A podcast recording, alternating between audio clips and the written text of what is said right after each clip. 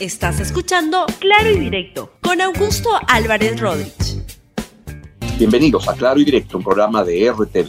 En el día 74 de la cuarentena, del quédate en tu casa y en esta nueva etapa que ha empezado el día de hoy, pues hoy quiero conversar con ustedes sobre algo que me preocupa mucho y es la ola de populismo que está, está inundando el Congreso de la República, pero también el Poder Ejecutivo en un contexto político cada vez más apremiante. Esto ocurre en un día como hoy, que es importante políticamente porque el gabinete presidido por el señor Vicente Ceballos ha ido al Congreso de la República para pedir dos votos de confianza. Uno es el voto de confianza al amparo del artículo 130 de la Constitución, que obliga a que el nuevo Consejo de Ministros deba ir al Congreso a pedir un voto de confianza. Es un gabinete este, que ya tiene siete meses en actuación pero que dadas las circunstancias tan extrañas o tan poco usuales, singulares que hemos tenido en el país desde la disolución del Congreso, se hace necesaria. Y la otra es ir al amparo del artículo 135 de la Constitución, que obliga al gobierno a explicar las medidas que se han promulgado en el momento, los decretos de urgencia que se han promulgado en este interregno, en este momento, en este lapso en el cual el Congreso no estuvo en funciones. Eso va a ocurrir hoy día de hoy y lo vamos a comentar al final. Pero ¿qué es lo que sucede? Lo que sucede es que esto ocurre en un contexto en el cual lo que hay es una creciente, hay un creciente populismo en el país. Y quiero empezar con las últimas pepas de este Congreso. El día de ayer apareció un documento, apareció que lo van a ver seguramente en pantalla, un documento, una propuesta de un congresista de Acción Popular que lo que busca es que eh, se haga una ley que declare de interés nacional la convocatoria a un referéndum para la reforma total o parcial de la constitución vigente. Esto, como les comenté el día de ayer, es una tontería total en este contexto, porque ocurre que en una situación en la cual estamos con tantos otros temas, alguien de acción popular que salga con esta iniciativa es realmente penoso. Va a parar, ahí está el señor que, este, que, que fue el que propuso esta norma, Jesús Arapa de Puno, Jesús Arapa de Puno, no tuvo la peor idea que lanzar esta iniciativa, que lo que haría es, por ejemplo, pararía cualquier inversión en el país a la espera de que se defina cuál va a ser la nueva constitución. Y eso sería un grave problema en un momento como el actual, además de dispersar los esfuerzos y la concentración que se requiere para algo que el señor Apara parece que no se ha enterado. Pandemia que mata gente. Él no se entera de eso hambre o recesión, que también mata gente. El señor Arapa, Arapa, este, pues no se interesa cosas y lanza cosas que son tan, pero tan tontas que hasta de su propio partido tuvieron que salir a cuadrarlo y a pararlo. Y creo que fue muy apropiado y muy oportuno que el alcalde de Lima, quien es un reciente miembro de Acción Popular, Jorge Muñoz, apareciera con unos tweets en los cuales, si lo podemos poner, dijo que esto le parecía incorrecto. Y esto fue lo que dijo el señor Jorge Muñoz. Pretender convocar a un referéndum en pleno estado de emergencia con millones de peruanos afectados producto de esta pandemia es un propósito. Con legionarios y comunitarios de acción popular, hoy más que nunca las autoridades que tenemos que trabajar unidos por el país, por nuestro país. Mandó otro más, este, y medidas populistas, medidas y propuestas populistas como la modificatoria de la constitución o la ley pro colectivos informales solo generan más caos e incertidumbre. Nuestros ciudadanos necesitan que pongamos el hombro para sumar y multiplicar, no para restar ni para dividir. Y el último tuit, lo que este lanzó fue que dijo, como decía el presidente Belaunde, los grandes partidos políticos no aparecen por obra del azar, se hacen grandes por, por la misión que se impone. Este es un momento clave en la historia de nuestro país para demostrarlo.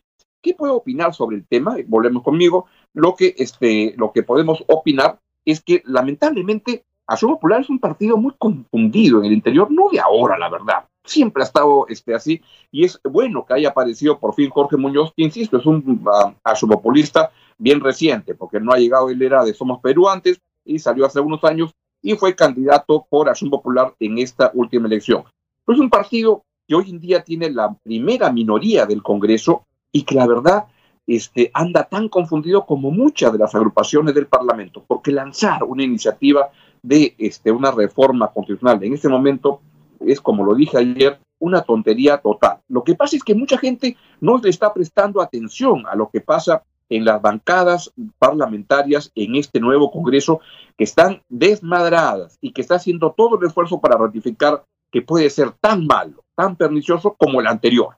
Y es ahí donde estamos este, caminando. Ojalá que más gente de ese partido, otros partidos, le den tranquilidad a la gente, al país en su conjunto, calmando a los congresistas. Y está ahí local de Acción Popular, insisto, un partido que la verdad que tiene pocas seguridades, pocas convicciones y se, y se, refugia en, la, dichos y frases como las que le gustaba a Fernando Belaúnde de la Lampa y el Perú como doctrina. La verdad son bien poco concretas y dejan abierto para que sea cualquier cosa. Ojalá Acción Popular, como los otros partidos, se calmen en el Congreso porque son un peligro para el país. Pero mientras eso ocurre, van apareciendo más iniciativas, una más descabellada que otra. Por ejemplo, ha salido una que lo que propone es revisar los contratos a petroleros en el país. esto lo he leído en el diario Gestión el día de hoy y podemos poner la, portada, por favor, la, la, imagen. Estado revisará contrato de cinco lotes de hidrocarburos. Es lo que se está este, planteando y eso es lo que propone el Congreso de la República. En ese tipo de iniciativas que uno dice, no saben cuánto está el precio del petróleo, no saben que se está paralizando la industria del petróleo en todo el mundo y lanzan este tipo de situaciones, con lo cual lo único que están buscando es que al Estado peruano le caigan juicios por incumplimiento de, contratos y se acabe pagando un montón de plata, como la que vamos a pagar todos los peruanos por la tontería. Otra, que, también la que la, la, critica Muñoz, ojalá hubiera hablado con los de su bancada a tiempo y no recién ahora, con los, los peajes que lo que va a hacer es que le va a caer una tremenda demanda al país que la vamos a acabar pagando todos los ciudadanos de los impuestos, como lo que ya ocasionó Castañeda Locio. Ya perdimos un juicio internacional por efecto de las decisiones de Castañeda Locio en carreteras, en peajes, que le va a costar al Estado 230 millones de soles. ¿Quién se hace responsable de eso? ¿Castañeda? No, él lo hizo para pasar el momento político y ahora bien este, en, su casa con arresto domiciliario, tranquilo, se debe estar riendo. La cuenta se la deberían pasar a esa persona, así como la cuenta por el tema de los peajes, por lo que nos puede caer al Perú, la deberían pagar estos congresistas irresponsables que están votando, como más de 100 votan en el Congreso por cada barbaridad, cada día que van lanzando una iniciativa populista más. Y de esto también se contagia, lamentablemente, en menor escala, pero también se contagia el Ejecutivo el día de hoy ha aparecido una iniciativa para este, reducir los sueldos en el sector público, algo que yo creo que es muy equivocado. Y acá les quiero contar o darles, ahí está, esa es la, la norma por la cual implican que van a bajar alrededor del 15% en los funcionarios públicos y creo que esta es una medida muy desacertada. ¿Por qué? Porque miren, el Estado operando no es que le falte plata, lo que le falta es capacidad para poder este, gastarla, para poder dedicarla para poder llegar a las personas, familias, empresas que requieren en este momento. El Estado no le falta plata, le falta, insisto, capacidad de poder gastarla. Y esto ocurre en un contexto en el cual, este, lamentablemente, el gobierno quiere dar signos de austeridad. Y sucede, y ahí está la norma, quienes este, este, este va a, afectar, etcétera.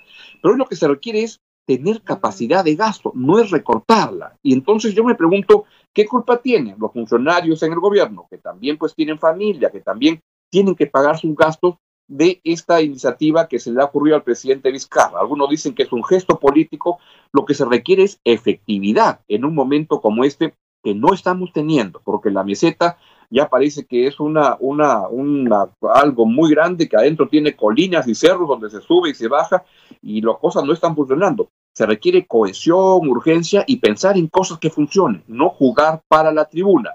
Como creo que también están funcionando algunos de los reglamentos que se van promulgando con estos protocolos de operación que más parecen protolocos, porque por ejemplo, esto que pasa con Rappi el día de ayer es consecuencia de la norma que obliga a que tengan que reunirlos para poder este, echarles, este, con chequearlos y todo.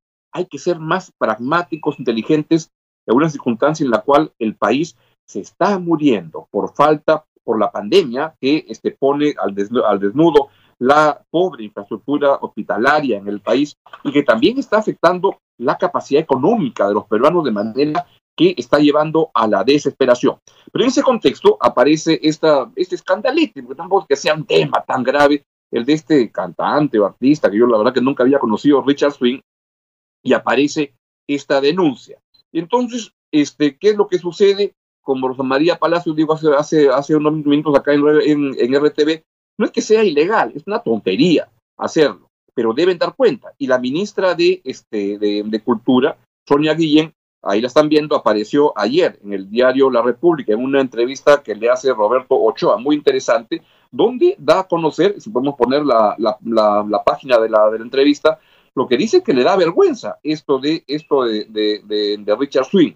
Pero claro, ella no la, no, la, no la ha contratado, es algo que ya venía desde mucho tiempo más atrás, y creo que es importante además no quedarse en ese escandalete de Richard Swing, cuando la cultura es mucho más que eso. Hay muchos temas por tratar en la cultura que no se están desarrollando y eso es lo que hay que ver en este momento de cómo no se afecta, no se perjudica la cultura en el país.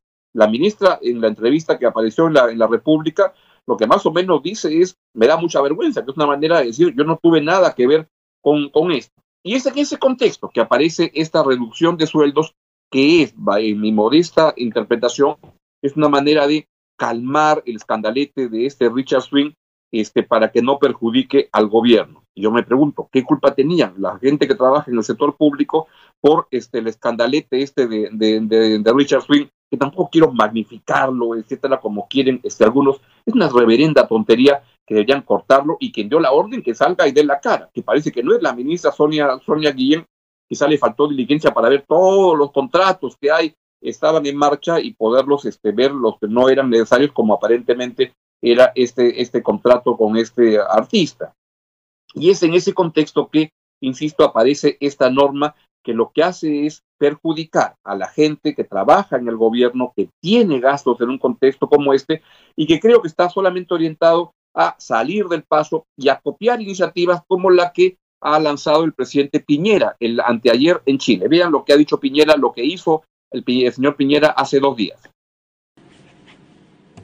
Acabo de firmar la promulgación de una reforma constitucional. Esta reforma a la constitución va a permitir reducir, rebajar las rentas, las dietas de los senadores, los diputados, el presidente, los ministros, los subsecretarios, los intendentes, los gobernadores. ¿Y por qué esto es necesario?